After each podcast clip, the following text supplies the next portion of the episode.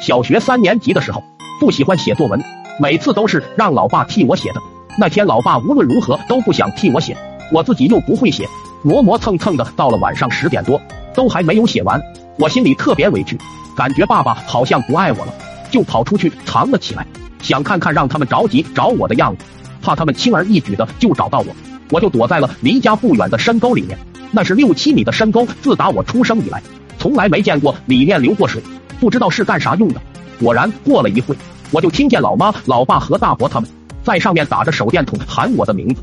我害怕他们看见我，就在沟里一直往前爬。爬着爬着，突然一个手电光从我身上扫过，只听见大伯用颤抖的声音喊了一句：“底下有什么东西在爬。”不一会就有好几个电灯照了过来。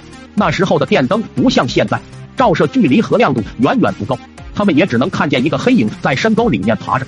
不过当时我并不知道他们看不清我，只感觉这要被老爸带着了，算是完了。我爬得更快了，没想到老爸捡了一个石头就朝我砸过来，一发命中我的屁股，我嗷的一下痛苦了叫了一声。突如其来的一声，没想到大伯直接吓昏了过去。老爸真的不爱我了，竟然用石头砸我，下手太重了。想着我就越来越委屈，就呜呜的哭了出来。这一哭不打紧，只听见老妈叫了一声鬼呀！鬼！我心里一下紧张起来，哭得更厉害了。我也不敢往前爬了，吓得我站起身就往回跑。他们在上面，只见黑影突然站起，向他们跑过来，也吓坏了。